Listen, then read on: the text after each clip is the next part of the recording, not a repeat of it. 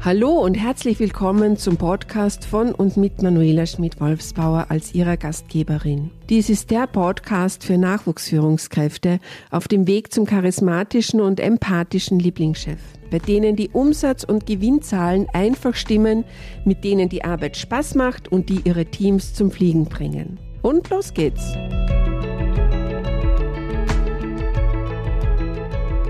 Wie kann ich als Führungskraft das Betriebsklima verbessern?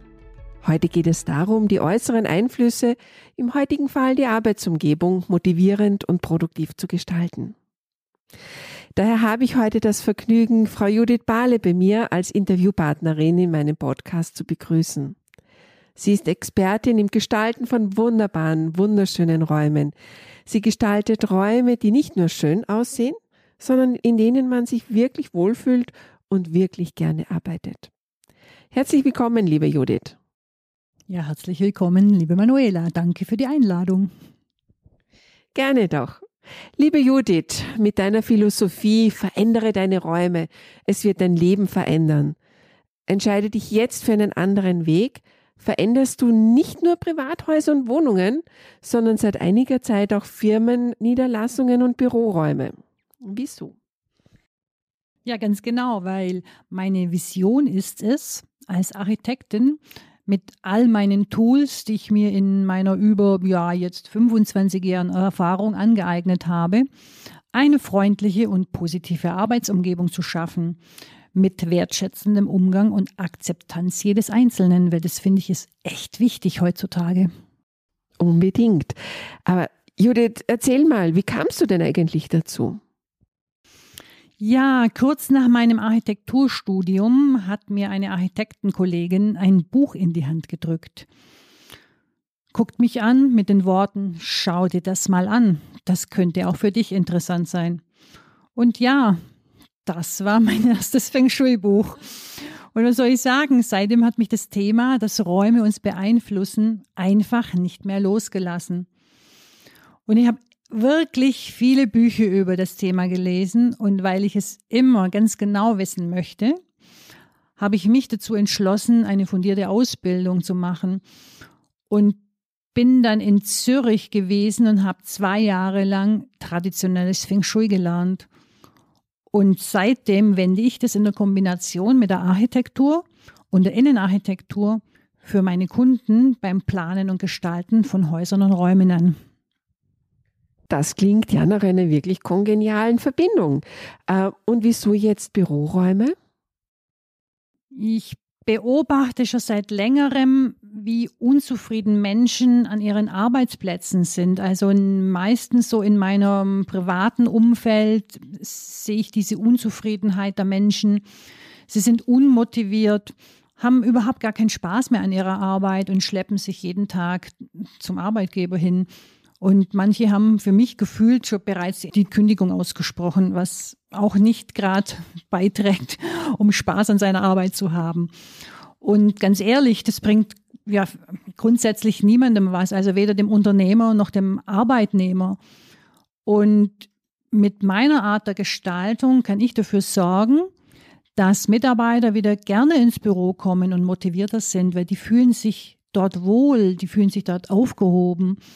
Und das hat natürlich auch wieder eine Auswirkung auf das Betriebsklima. Genau, da sind wir uns ja einig. Betriebsklima ist wichtig, damit die Produktivität passt, damit die Gewinne stimmen. Äh, ja, was meinst du? Wieso ist ein gutes Betriebsklima so wichtig?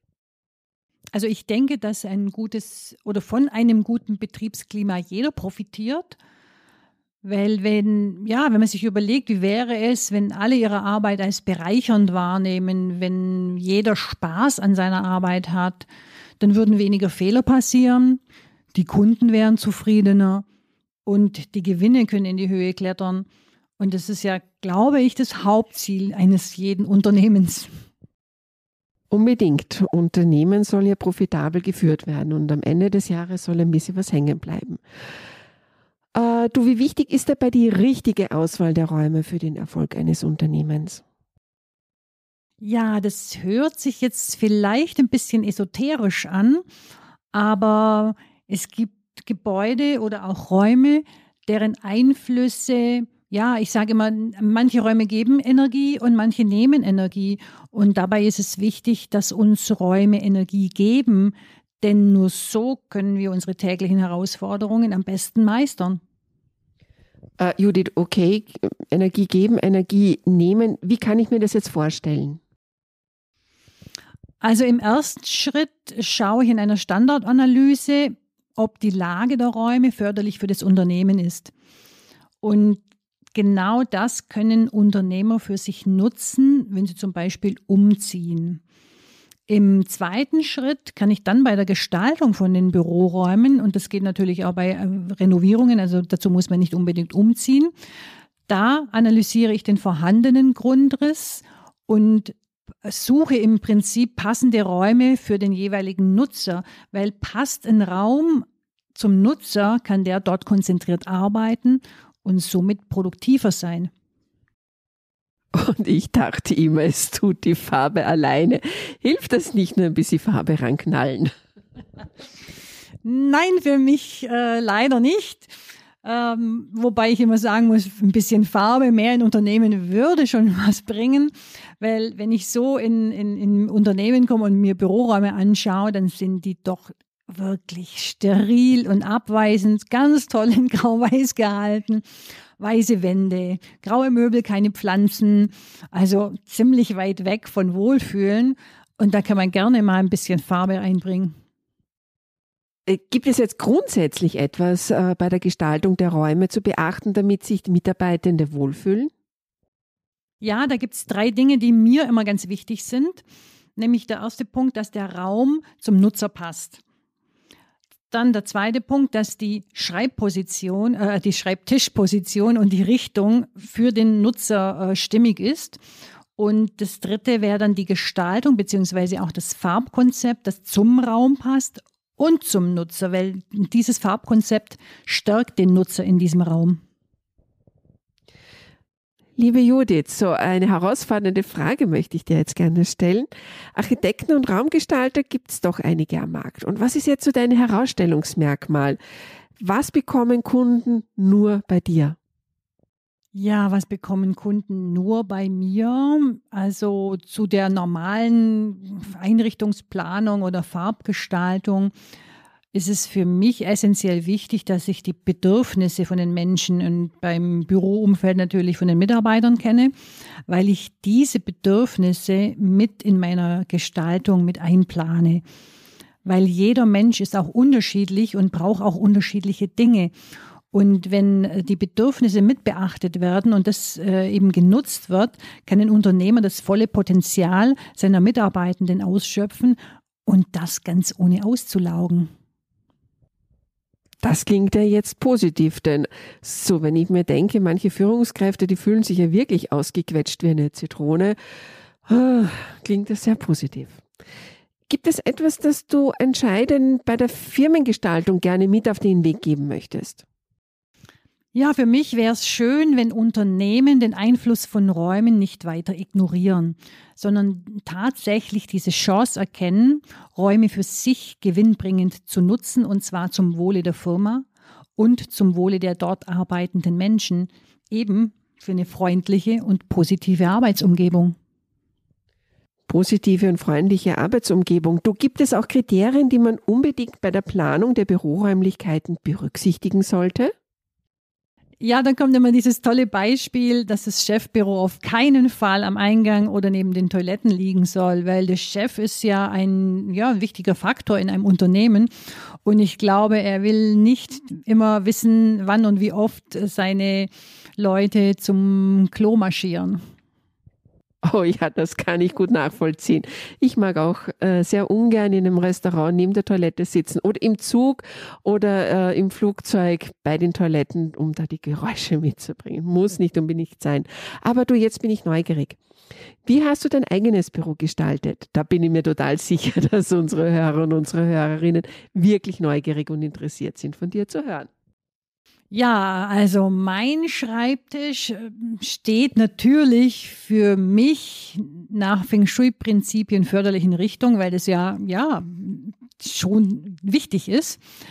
Stärkend habe ich hinter meinem Schreibtisch eine geschlossene Wand. Ich habe die Tür im Blick, um die Kontrolle zu haben, wer den Raum betritt, um nicht zu erschrecken, wenn man mit dem Rücken zur Tür sitzt. Und auf meinem Schreibtisch stehen meine Kraftsymbole und eine kleine Pflanze. Und was für mich auch immer äh, wichtig ist noch, ich passe meinen Arbeitsplatz an meine neuen Ziele und Pläne an. Und hier kann ich dir eine kleine Geschichte erzählen. Ich hatte vor kurzem das Bedürfnis, die Wand hinter meinem Schreibtisch in Gold zu streichen. Also Gold ist die Farbe nach Feng Shui-Kriterien, die mich unterstützt und mir Kraft gibt. Und siehe da, es kam eine Anfrage eines Hotels zur Umgestaltung ins Büro geflattert.